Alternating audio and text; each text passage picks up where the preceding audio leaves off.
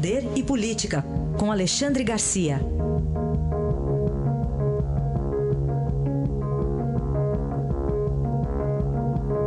Alexandre, bom dia. Bom dia, Heisen. Vamos começar falando do discurso de abertura lá do Fórum Econômico Mundial na Suíça, feito pelo presidente Jair Bolsonaro. Ele falou, por exemplo, que o Brasil é um, é um país fechado, precisa se abrir mais comercialmente. Enfim, qual a sua avaliação, Alexandre? Pois é, você destacou aí um dos pontos principais, né? Agora é difícil de falar sobre esse discurso depois que tanta gente já falou e, e com, a, com o seguinte eh, viés, né? Quem, quem foi derrotado na eleição pelo Bolsonaro diz que o discurso frustrou, frustrou, que, por exemplo, que só falou em dar segurança para o turismo, que é um absurdo. Não, a gente sabe o, o, o que rende o turismo para a Espanha, para o Egito, para a Itália, né? e, e para nós aqui uma vergonha o nosso turismo. Mas, enfim, é, quem, quem é, acha que foi frustrante é, é quem está contra o Bolsonaro, quem acha que foi maravilhoso, que foi que foi genial, é que está a favor de Bolsonaro, votou em Bolsonaro. Então fica difícil de, de a gente encontrar um meio termo aí. Eu talvez dissesse que ele conseguiu uh, resumir em pouco mais de seis minutos né, o que outros fizeram no triplo desse tempo. Eu imagino eu não gostaria de ouvir a Dilma por 18 minutos. Né? Não me importaria em ouvir Bolsonaro por seis minutos. Mas, enfim, foi isso que você disse. Né? O Brasil tem que abrir mais, tem que abrir a economia, abrir-se para o comércio mundial, tem que privatizar mais, tem que encontrar um equilíbrio fiscal, né? tem que ter uma, uma carga tributária menor, tem que ter uma educação mais moderna, voltada para o mercado. Né? Uh, e falou também na, na prática da defesa da família, da vida, da propriedade, né? do, do respeito principalmente isso, né, respeito aos contratos para dar segurança para o investidor e segurança jurídica, uma coisa que não depende só do Poder Executivo, depende principalmente dessa segurança jurídica e respeito aos contratos, da legislação e do Poder Judiciário, né, porque é, é, um absurdo, agora mesmo, né, a, gente, a, a gente teve essa, a, esse, essa regulação da volta de capitais, e, e a legalização desses capitais ao serem nacionalizados, a serem uh, internados no Brasil, mas já estão mudando regra. Né? Era pagar o imposto e pronto, final. Agora já tem que comprovar a origem do capital, aí já começa a, a, a mudar a regra e desestimular as pessoas. É isso que não pode fazer.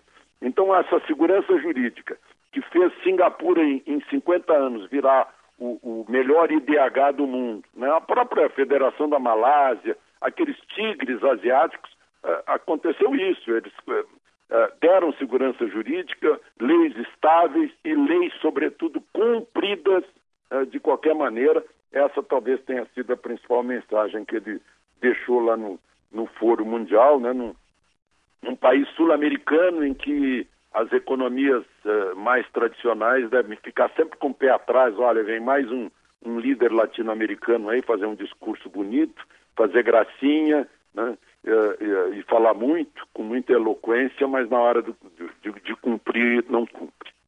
O Alexandre, nessa discussão que você citou entre quem gosta e quem não gosta, é. entrou até o bandejão, o almoço no bandejão? Ah, pois é. É, mas ele já tinha almoçado no bandejão aqui depois da posse. Né? Eu, via, eu vi as imagens de almoço, ele e a, e a mulher dele almoçando em bandejão. Ele tem essa, essa característica de almoçar com os seus auxiliares mais próximos, pessoal da segurança, ajudante de ordens, né?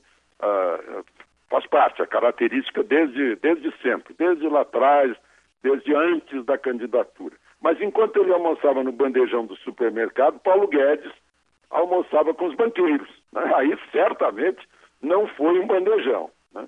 E essa conversa com, com os banqueiros deve ter sido muito importante para fazer com que eles confiem que o Brasil vai realmente encontrar um equilíbrio fiscal, a começar pela reforma da Previdência, né?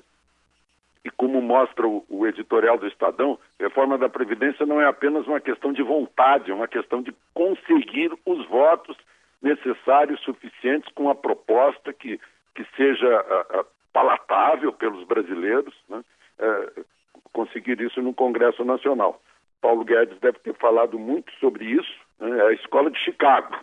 É, é a escola de Chicago aí, é, é, que é preto no branco, não tem milagres na economia, tem que ter, o, o, os governos não podem uh, acabar com a poupança, tem que, ao contrário, estimular a poupança, o investimento, o investimento em, em, em crescimento econômico, que significa uh, investimento em emprego também. Esse encontro do Paulo Guedes com, com os banqueiros, com os credores e com os, uh, os que vão orientar os investidores deve ter sido muito importante. Não sei se foi produtivo. Eu não estava lá para conversar com os banqueiros depois, mas foi importante.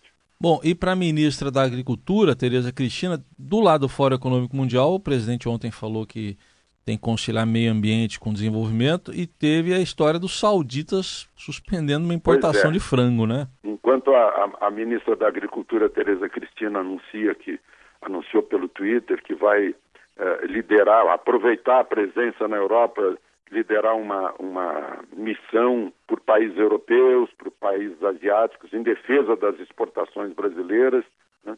eh, procurando mais parcerias. O, o líder da, do grupo árabe, aí, da Liga Árabe, avisou: olha, a Arábia Saudita vai eh, cortar a importação de frango brasileiro em represália à transferência da embaixada brasileira de Tel Aviv para a capital de Israel, eh, Jerusalém. Né?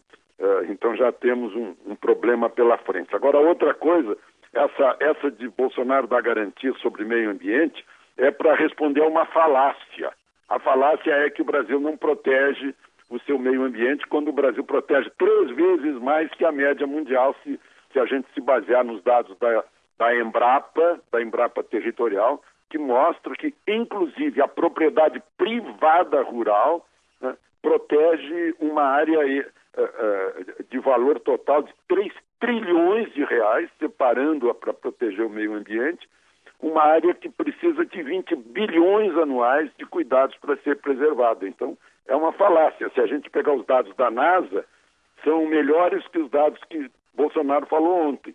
Ele falou em 9% de, de lavoura, de, de, de, meio rural no Brasil, né, de aproveitamento da terra. A NASA diz que é 7,6% do território. Isso dá metade do território que está separado, protegido para os índios brasileiros que é 13,8% do território. Então, aproveito para falar sobre isso. Né? Uh, vamos dizer, o assunto é polêmico. Não, se a gente tem números, se tem constatação, não, não tem polêmica nisso. É uma questão de aritmética.